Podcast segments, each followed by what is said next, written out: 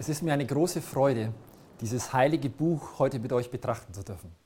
Möget ihr eure Herzen weit für dieses lebendige und kräftige Wort Gottes öffnen und Gott erlauben, euch dadurch näher zu sich zu ziehen. Ich möchte heute mit euch ein Thema behandeln, welches mich bei der Ausarbeitung für den Hauskreis voller Begeisterung staunen ließ. Wir haben dieses Thema im Hauskreis betrachtet und bei der Ausarbeitung habe ich vor, vor Begeisterung gestaunt. Ich hätte vor Freude jauchzen und springen können. Und ich hoffe, dass ihr diese Freude, die ich erlebt habe, auch erleben werdet, durch diese Predigt. Es ist eine Predigt, in der Jesus voll und ganz im Mittelpunkt stehen soll. Wie viel Jesus steckt denn im Alten Testament? Wie viel Jesus steckt im Alten Testament? Jesus hat einmal zu den Juden gesagt in Johannes 5, Vers 39, ihr sucht in der Schrift, denn ihr meint, ihr habt das ewige Leben darin. Und sie ist's, die von mir zeugt. Die Schrift, von der Jesus hier spricht, ist das Alte Testament. Denn damals gab es das Neue Testament ja noch nicht. Das Alte Testament zeugt nicht nur von Jesus in den vielen Prophezeiungen, die auf ihn hinweisen, sondern es zeugt auch in vielen Bildern. Zum Beispiel die eherne Schlange, die Moses in der Wüste erhöht hat, ist ein Bild für Jesus Christus. Und Jesus erwähnt die eherne Schlange in dem Gespräch mit Nikodemus in Johannes 3, die Verse 14 und 15. Ein anderes Bild ist das Manna, das Himmelsbrot das wir in 2. Mose Kapitel 16 finden und das Jesus in Johannes 6, die Verse 31 bis 35 erwähnt, wo er sagt, ich bin das lebendige Brot, das vom Himmel gekommen ist. Ein weiteres Bild ist zum Beispiel die Himmelsleiter, die Jakob in seinem Traum sieht, in 1. Mose 28, 12. Und Jesus greift dieses Bild auf, oder in Gottes Wort wird dieses Bild aufgegriffen in Johannes 1, Vers 51. Ein anderes Bild sind natürlich die ganzen Opfertiere, die Opferlämmer, die ein Bild für Jesus Christus sind. Und auch das, das Heiligtum im Alten Testament, es ist voller Bilder, die auf Jesus Christus zeugen. Also das ganze Alte Testament ist eigentlich voll von Jesus Christus. Und ich glaube, viel mehr, als wir denken. Und ich möchte heute mit euch ein sehr passendes Bild betrachten für Jesus Christus aus einer Zeit, zu der Jesus eine Parallele für die Endzeit zieht, nämlich aus der Zeit Noahs. Ein Bild, das man eher selten mit Jesus in Verbindung bringt, nämlich die Arche. Dieses Bild für unseren Erlöser Jesus Christus möchte ich gerne heute mit euch näher betrachten. Und als Einleitung ein paar Verse zur Beschreibung der Arche. Aus 1. Mose Kapitel 6. Und dort die Verse 13 bis 16. Dort heißt es, da sprach Gott zu Noah, das Ende allen Fleisches ist bei mir beschlossen. Denn die Erde ist voller Frevel von ihnen. Und siehe, ich will sich verderben mit der Erde. Mache dir einen Kasten von Tannenholz und mache Kammern darin und verpiche ihn mit Pech innen und außen. Und mache ihn so. 300 Ellen sei die Länge, 50 Ellen die Breite und 30 Ellen die Höhe. Ein Fenster sollst du daran machen, oben an, eine Elle groß. Die Tür sollst du mitten in seine Seite setzen. Und er soll drei Stockwerke haben, eines unten, das zweite in der Mitte, das dritte oben. Ich möchte anfangen mit ein paar einfachen, aber wie ich finde, trotzdem sehr schönen Parallelen zwischen Jesus und der Arche. Für wen stand die Arche damals offen? Für jeden einzelnen Menschen. Niemand wurde ausgeschlossen. Und genau so ist es auch bei Jesus. Jeder einzelne Mensch kann zu Jesus Christus kommen. Niemand ist ausgeschlossen. Jesus ruft uns sogar voller Liebe mit offenen Armen zu. kommt her zu mir alle. Matthäus 11, Vers 28. Und in Johannes 6, Vers 37 sagt Jesus, wer zu mir kommt, den werde ich nicht hinausstoßen. Wie viele von denen, die in die Arche hineingegangen sind, wurden gerettet? Jeder Einzelne. Niemand ist aus der Arche rausgefallen, auch wenn die Wellen noch so stark waren, noch so stark getobt haben. Die Arche hat alle gerettet, die in ihr waren. Und wie viele Menschen haben überlebt, die nicht in der Arche waren? Kein einziger. Alle sind gestorben, weil sie leider nicht hören wollten. Und passend zur Arche heißt es in 1. Johannes Kapitel 5, Vers 12, wer den Sohn hat, der hat das Leben. Wer den Sohn Gottes nicht hat, der hat das Leben nicht. Jeder einzelne Mensch wird gerettet, der sich voll und ganz für Jesus entscheidet. Jesus verliert niemanden, der in ihm ist. Da kann Satan noch so viel wüten. Wenn du verloren gehst, dann liegt es an dir und nicht an Jesus Christus. Jesus lässt niemanden los. Er lässt dich niemals los, wenn du ihn nicht loslässt. Eine weitere Parallele. Wie viele Archen gab es denn damals? Es gab nur eine einzige. Und so gibt es auch für uns heute nur eine einzige Arche. Jesus spricht in Johannes 14,6 einen Text, den ich denke, wir alle kennen. Dann sagt er, ich bin der Weg und die Wahrheit und das Leben. Niemand kommt zum Vater denn durch mich. Worauf man damals zur Zeit Noahs auch immer sein Leben gesetzt hat, wenn es nicht die Arche war, bedeutete dies den Tod. Und so auch bei Jesus. Worauf auch, worauf auch immer du dein Lebenshaus baust, wenn es nicht Jesus der Fels ist, wird dieses Haus einmal zusammenfallen. Wo musste man hindurchgehen bei der Arche, um gerettet zu werden? Durch die Tür. Kommt euch das bei Jesus bekannt vor? Jesus bezeichnet sich selbst als die Tür. In Johannes 10, Vers 9. Dort sagt Jesus, ich bin die Tür. Wenn jemand durch mich hineingeht, wird er selig werden. So wie damals bei der Arche jeder selig bzw. gerettet wurde, wie es in der Schlachter 2000 heißt, der durch die Tür ging, so ist es auch bei Jesus. Und so wie es bei der Arche nur eine Tür in die Rettung hinein gab, so gibt es auch für uns nur eine Tür zur Rettung. Jesus Christus. Wir finden hier wieder das gleiche Bild, nur Jesus. Alle anderen Türen, sei es Buddha oder Mohammed, sei es Maria oder Krishna oder welche Tür wir auch immer uns in unserem Leben suchen, diese Türen führen nicht zur Seligkeit. Sie führen nicht zum ewigen Leben. Nur die eine Tür. Nur Jesus Christus. Eine weitere Parallele.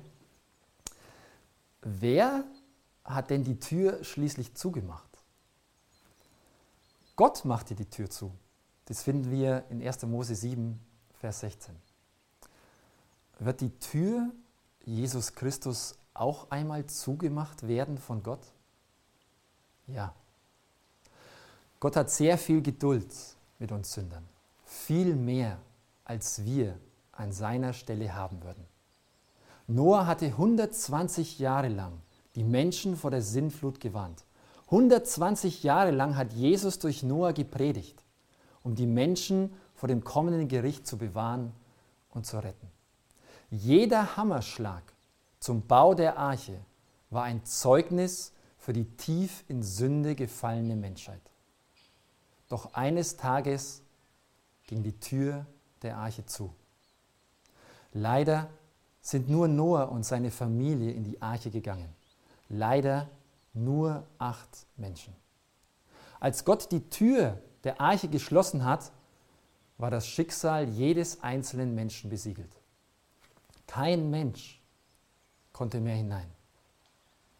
Und so wird es auch am Ende kurz vor Jesu Wiederkunft sein.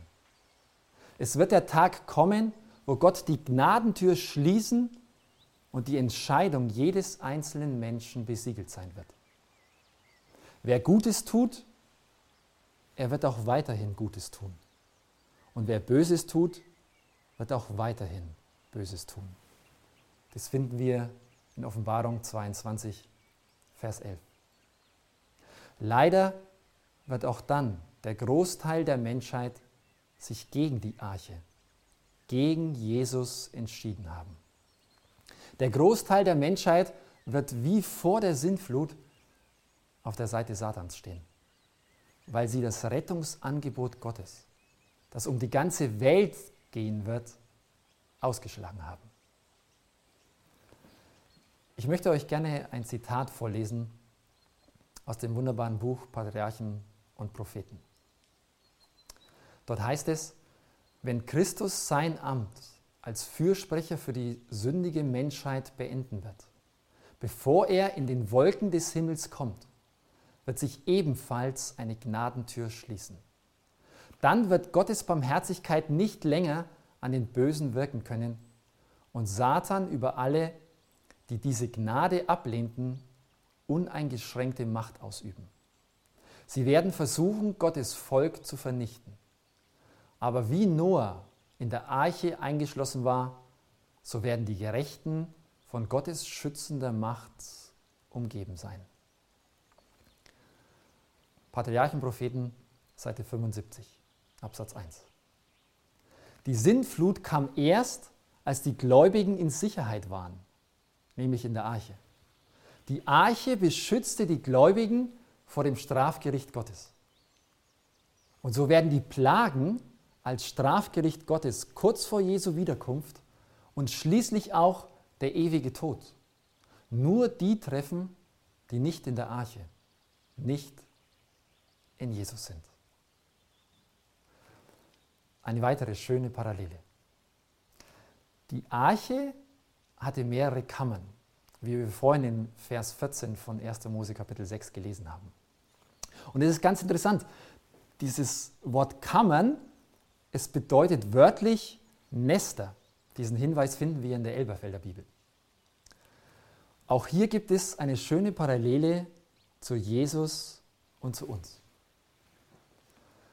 In Johannes Kapitel 14 die Verse 1 bis 2, dort heißt es, Euer Herz erschrecke nicht, glaubt an Gott und glaubt an mich.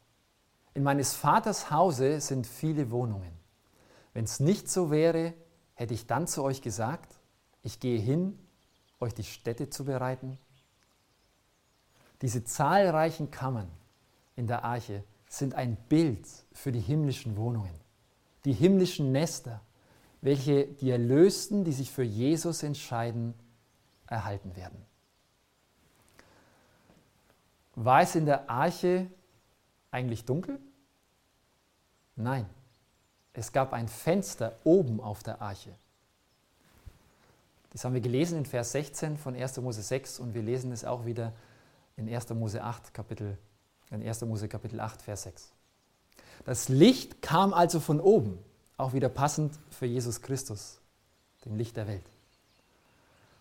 Und in Patriarchen und Propheten auf Seite 70, Absatz 4 heißt es, das Licht schien von oben herein und die verschiedenen Abteilungen waren so angeordnet, dass alle hell waren. Wer wird die Wohnungen, die Nester im Himmel denn mit Licht erfüllen? Jesus Christus. Offenbarung 21, Vers 23. Und die Stadt bedarf keiner Sonne, noch des Mondes, dass sie in ihr scheinen. Denn die Herrlichkeit Gottes erleuchtet sie und ihre Leuchte ist das Lamm. Und auch hier wieder, es gab nur ein Fenster. nur eine Lichtquelle für die, die in der Arche waren. Und so möchte auch Jesus in unserem Leben die einzig wahre Lichtquelle sein. Und so wie das Licht alle Kammern der Arche erfüllte, so möchte Jesus auch alle Kammern unseres Herzens mit dem Licht seiner Liebe erfüllen. Kein einziges Herzenskämmerlein soll vor ihm verschlossen bleiben. Ein Leben mit Jesus ist ein Leben im Licht. Nun kommen wir zu einer Parallele, die mich ganz besonders begeistert hat.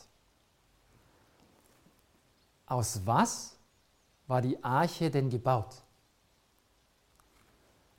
In der Luther-Übersetzung und auch in der Schlachter 2000 heißt es Tannenholz. Das finden wir in Vers 14 von 1. Mose Kapitel 6. Das hebräische Wort für dieses Holz ist Gopher. Und über die genaue Bedeutung sind sich viele nicht ganz sicher. Daher übersetzt die Elberfelder Bibel es einfach mit Gopherholz. In der Übersetzung Hoffnung für alle steht als Erklärung, dass es sich vermutlich um ein widerstandsfähiges Nadelholz ähnlich der Zypresse handelt. Und in der neuen Lutherbibel von 2009 steht tatsächlich auch in Vers 14 Zypressenholz. Die Übersetzung Hoffnung für alle und die neue Luther von 2009 treffen den Nagel auf den Kopf. Denn in Patriarchen Propheten auf Seite 70 Absatz 4 lesen wir, dass das Baumaterial der Arche Zypressenholz war. Jetzt Zypressenbäume sind keine gewöhnlichen Bäume. Zypressenbäume sind ganz besondere Bäume. Und ich habe jetzt eine interessante Info für euch zu Zypressenbäumen direkt von Wikipedia. Dort heißt es, Zypressen sind immer grüne Bäume. Einige Arten der Zypressen kommen mit sehr harschen Lebensraumbedingungen zurecht. Zum Beispiel die Sahara-Zypresse. Sie bleibt immer grün, auch wenn sie in der Wüste wächst. Und das Bauholz der Zypresse ist hart, dichtfaserig und von feiner rötlicher Farbe und es ist sehr haltbar. Und während der Antike war dieses Zypressenholz so wertvoll, dass eine Zypressenplantage als zureichende Mitgift für eine Tochter galt. Also der Zypressenbaum ist wirklich ein ganz besonderer Baum, aus dem das Holz der Arche war.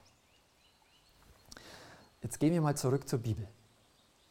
Für wen oder was ist denn ein Baum in der Bibel ein Bild? So dass wir jetzt eine Verbindung herkriegen. Für wen oder was ist ein Baum in der Bibel ein Bild? Für den Menschen. Dies finden wir in Psalm 1. Und ich lese dort die Verse 1 bis 3. Wohl dem, der nicht wandelt im Rat der Gottlosen, noch tritt auf den Weg der Sünder, noch sitzt wo die Spötter sitzen, sondern hat Lust am Gesetz des Herrn und sinnt über seinem Gesetz Tag und Nacht. Der ist wie ein Baum gepflanzt an den Wasserbächen, der seine Frucht bringt zu seiner Zeit. Und seine Blätter verwelken nicht. Und was er macht, das gerät wohl. Diese Verse passen sehr gut zu Jesus. Und die Beschreibung des Baumes hier in Psalm 1 passt auch sehr gut zum Zypressenbaum. Seine Blätter verwelken nicht. Oder anders ausgedrückt, immer grün. Der Baum, der wohl am besten Jesus symbolisiert, ist, denke ich, der Zypressenbaum. Das harte, widerstandsfähige Zypressenholz der Arche, es ist ein Bild für den Sohn Gottes. Der Mensch wurde wie wir und der Versuchung zur Sünde unbeugsam widerstanden hat. Wie die Zypresse blieb Jesus immer grün. Er blieb ohne Sünde. Und wie die Sahara-Zypresse mit sehr harschen Lebensbedingungen zurechtkommt, so war es auch bei Jesus. Wie zum Beispiel bei seinen 40 Tagen in der Wüste, als er versucht wurde. Und wie die Zypresse ist auch Jesus sehr haltbar. Er ist ewig. Und natürlich auch sehr wertvoll. Er ist das größte Geschenk aller Zeiten. Jetzt reichte das Holz alleine aus für eine rettende Arche.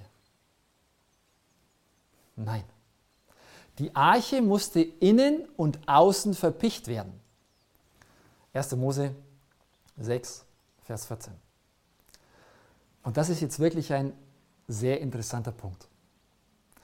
Das hebräische Wort, welches hier mit verpichen übersetzt wird, ist kafar. Und dieses Wort bedeutet eigentlich bedecken, sühnen, versöhnen, vergeben. Ich möchte euch zwei kurze Beispiele dazu geben, wo dieses Wort in der Bibel noch verwendet wird. In 2. Mose 32, Vers 30. Dort spricht Mose nach der Anbetung des goldenen Kalbes zu dem Volk. Und dort heißt es, am nächsten Morgen sprach Mose zum Volk, ihr habt eine große Sünde getan. Nun will ich hinaufsteigen zu dem Herrn, ob ich vielleicht Vergebung erwirken kann für eure Sünde. Was finden wir in diesem Vers? Wir finden Menschen, die gesündigt haben. Und hier ist jemand, der als Mittler zu Gott hinaufsteigt, um dadurch Vergebung für die Sünder zu erhalten. Wir finden hier ein Bild für den Erlösungsplan. Ein Bild für Jesus, der uns als Mittler zur Vergebung unserer Sünden vor dem Thron Gottes eintritt. Und das Wort, das hier mit Vergebung übersetzt ist, es ist das Wort Kafar. Noch ein Beispiel, diesmal aus dem Heiligtumsdienst. 3. Mose, Kapitel 1, die Verse 1 bis 4. Und der Herr rief Mose und redete mit ihm aus der Stiftshütte und sprach, Rede mit den Israeliten und sprich zu ihnen. Wer unter euch dem Herrn ein Opfer darbringen will, der bringe es von dem Vieh, von Rindern oder von Schafen und Ziegen. Will er ein Brandopfer darbringen von Rindern, so opfere er ein männliches Tier, das ohne Fehler ist, vor der Tür der Stiftshütte, damit es ihn wohlgefällig mache vor dem Herrn. Und lege seine Hand auf den Kopf des Brandopfers, damit es ihn wohlgefällig mache und für ihn Sühne schaffe. Eine der wichtigsten Aussagen in diesen Versen ist in Vers 4, für ihn Sühne schaffe. Und im Hebräischen steht hierfür das Wort Kafar. Auch hier finden wir wieder den Erlösungsplan dargestellt. Die Sünde des Menschen wird auf das Opfertier übertragen. Es schafft Sühne und macht den Sünder wohlgefällig vor Gott. Auch hier wieder ein Bild für Jesus, auf den all die Opfertiere hinwiesen. Jesus, das Lamm Gottes, das die Sünde der Welt trägt. Johannes 1, Vers 29. Durch den stellvertretenden Tod Jesus durch sein Blut wird Sühne geschafft für unsere Sünden. Gott nimmt uns dadurch wohlgefällig als seine Kinder an. Es gibt noch viele weitere Beispiele im Alten Testament, wo dieses Wort Kafar verwendet wird, um das Evangelium von Gottes Liebe darzustellen. Dieses Wort hat also im Alten Testament eine sehr entscheidende Bedeutung. Und genau dieses Wort wird beim Bau der Arche verwendet, um das Holz zu verpichen. Was bedeutet das also? Es reichte nicht aus, dass Jesus Mensch wurde. Das Zypressenholz alleine reichte nicht aus. Jesus musste auch für unsere Sünden bezahlen. Sühne musste geschehen. Das Verpichen des Holzes mit Pech bzw. Harz ist ein Symbol für den Erlösungsplan, für den Sühnetod Jesu, für sein Blut, das er für uns Sünder vergossen hat. Ich habe vorhin eine Parallele zwischen dem Zypressenbaum und Jesus ausgelassen. Wisst ihr noch, welche Farbe Zypressenholz hat? Es hat eine rötliche Farbe, passend zu dem Blut unseres Erlösers Jesus Christus. Ist dieses Buch nicht wunderbar und einmalig? Um es mit den Worten von Paulus zu sagen, oh welch eine Tiefe des Reichtums. Wo findet ihr solch ein Buch? Wo findet ihr solch eine unendliche Schatzkammer? Noch eine sehr interessante Parallele zu der Tür. Wo an der Arche befand sich die Tür?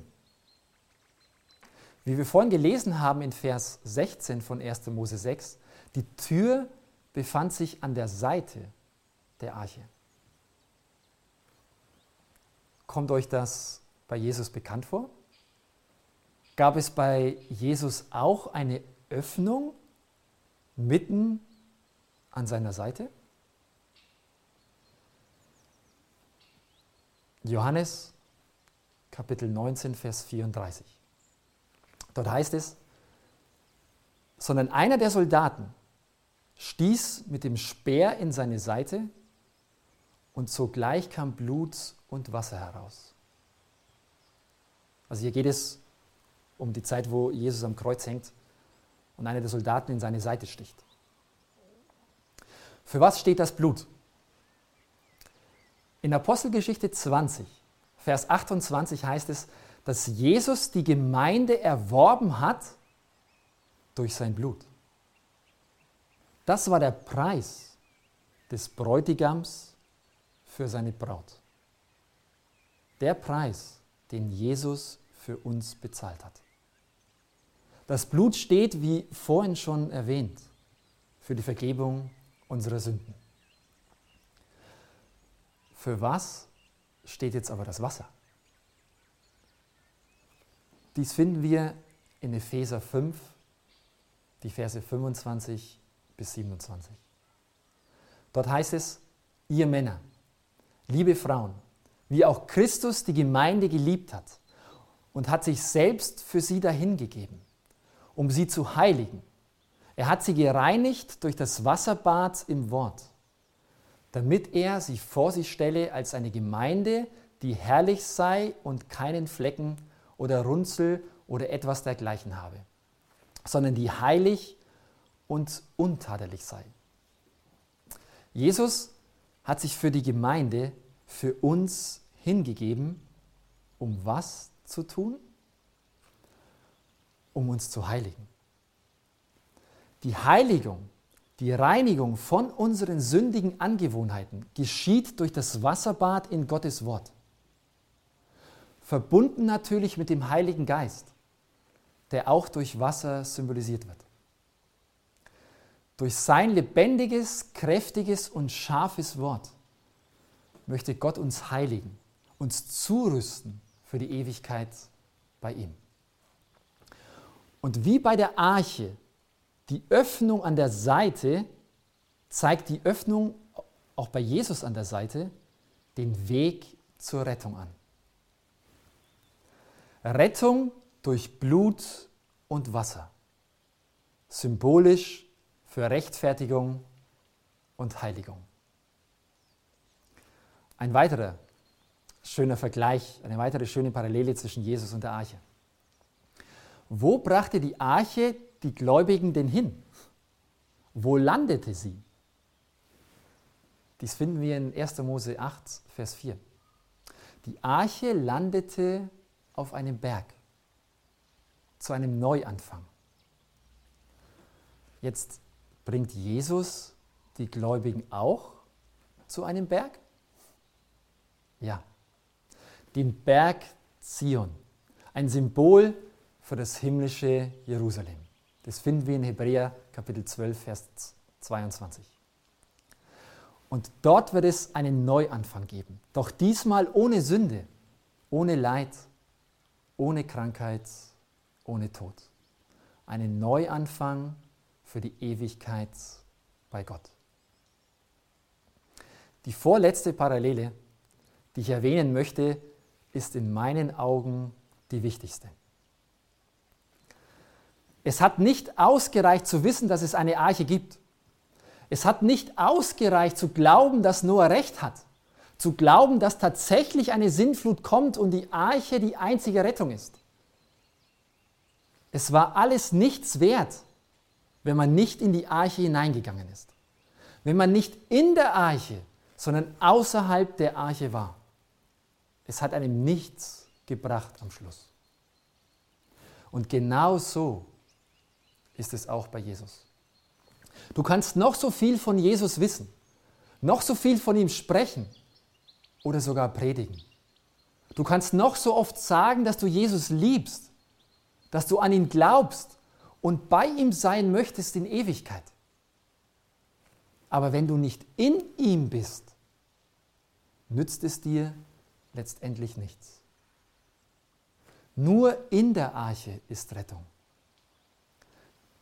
Dies galt für die buchstäbliche Arche und dies gilt auch für die symbolische Arche, für Jesus Christus. Doch jetzt natürlich eine wichtige Frage, was bedeutet es eigentlich, in Jesus zu sein? Die Bibel gibt uns hier mehrere Antworten darauf. Die erste finden wir in 2. Korinther Kapitel 5, Vers 17. Dort heißt es, darum ist jemand in Christus, so ist er eine neue Kreatur. Das Alte ist vergangen, siehe, Neues ist geworden. Ich kann nicht in Jesus sein und immer noch leben wie zuvor. Wenn ich mich von Jesus nicht verändern lasse, so kann er mich auch nicht retten. Es ist das Gleiche, was Jesus zu Nikodemus in Johannes 3, Vers 3 sagt. Es sei denn, dass jemand von neuem geboren werde, so kann er das Reich Gottes nicht sehen. Ohne Heiligung keine Rettung. Ohne Heiligung keine Rettung. Ein weiterer Bibeltext, was es bedeutet, in Jesus zu sein. 1. Johannes, Kapitel 2, die Verse 3 bis 5. Dort lesen wir, und daran merken wir, dass wir ihn kennen, wenn wir seine Gebote halten. Wer sagt, ich kenne ihn und hält seine Gebote nicht, der ist ein Lügner. Und in dem ist die Wahrheit nicht. Wer aber sein Wort hält, in dem ist wahrlich die Liebe Gottes vollkommen. Daran erkennen wir, dass wir in ihm sind.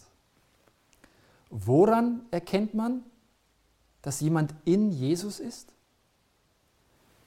Am Halten seiner Gebote, am Gehorsam, am Halten seines Wortes. Ohne Gehorsam keine Rettung. Ohne Gehorsam keine Rettung.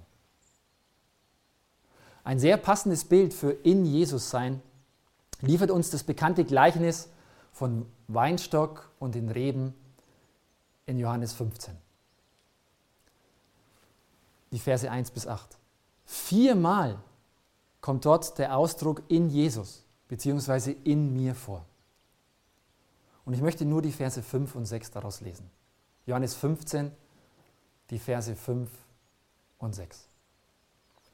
Ich bin der Weinstock, ihr seid die Reben. Wer in mir bleibt und ich in ihm, der bringt viel Frucht. Denn ohne mich könnt ihr nichts tun. Wer nicht in mir bleibt, passend zu der Arche, passend zu außerhalb der Arche, wer nicht in mir bleibt, der wird weggeworfen wie eine Rebe und verdorrt. Und man sammelt sie und wirft sie ins Feuer und sie müssen brennen. So wie die Reben fest und inniglich mit dem Weinstock verbunden sind, so sollen auch wir fest und inniglich mit Jesus verbunden sein. Wir in Jesus und Jesus in uns. durch diese innige Beziehung zu Jesus werden wir wie die Rebe Frucht bringen. Wir werden immer reifer und versprühen immer mehr einen lieblichen Duft. Unser Charakter wird dem liebevollen Charakter unseres Schöpfers und Erlösers immer ähnlicher. Wir werden mehr und mehr zu einer neuen Kreatur. In Jesus zu sein bedeutet also, Jesus durch eine innige Beziehung aus Liebe heraus zu gehorchen und sich von ihm verändern zu lassen. Die letzte Parallele. Die Zeit Noahs, sie wiederholt sich. Das ist uns in der Bibel prophezeit. Der sündhafte Zustand unserer Zeit gleicht immer mehr dem verdorbenen Zustand vor der Sintflut. Die Menschheit steuert mit großen Schritten dem Strafgericht Gottes zu. Wer kann gerettet werden? Jeder, der in der Arche, jeder, der in Jesus ist.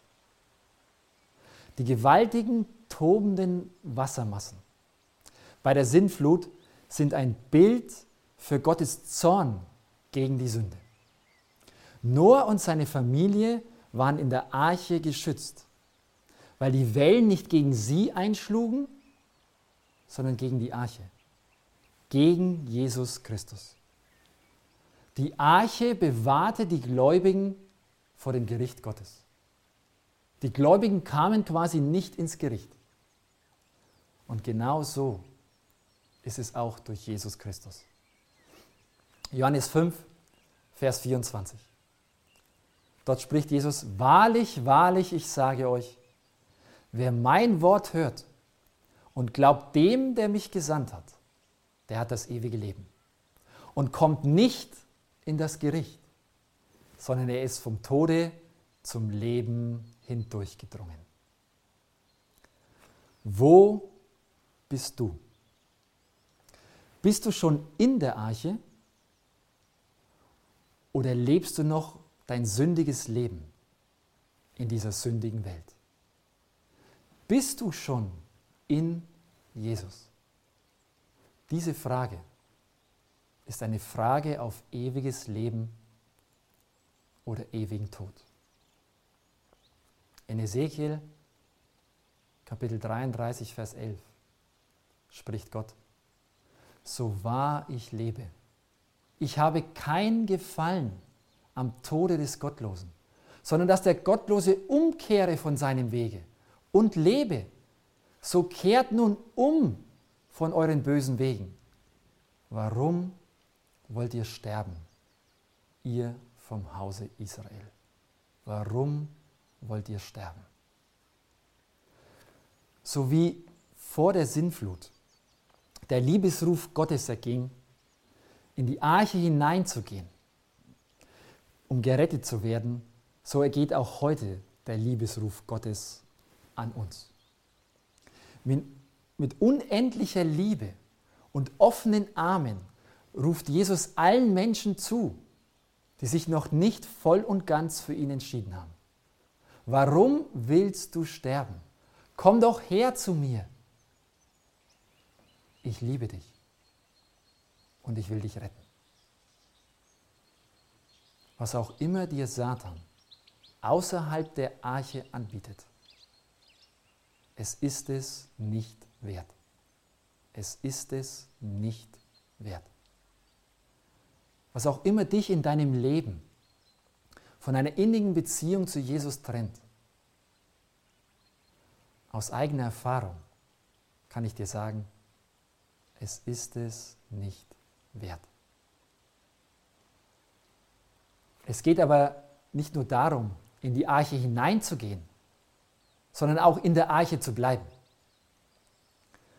Ihr Lieben, ich bin fest überzeugt, Jesus kommt bald wieder, um uns nach Hause zu holen. Er sehnt sich nach uns. Er möchte uns diese himmlischen Nester geben. Ihr Lieben, lasst uns jeden Tag aufs Neue unser Leben Jesus in die Hände legen und durch Gebet und Bibelstudium eine innige Beziehung zu ihm pflegen. Und lasst uns standhaft sein, denn das standhafte Ausharren in Jesus wird einen unendlich großen Lohn haben. Die Gemeinschaft mit unserem Schöpfer und Erlöser Jesus Christus in einem unvorstellbar schönen Paradies. Jesus liebt dich und er sehnt sich nach dir. Amen.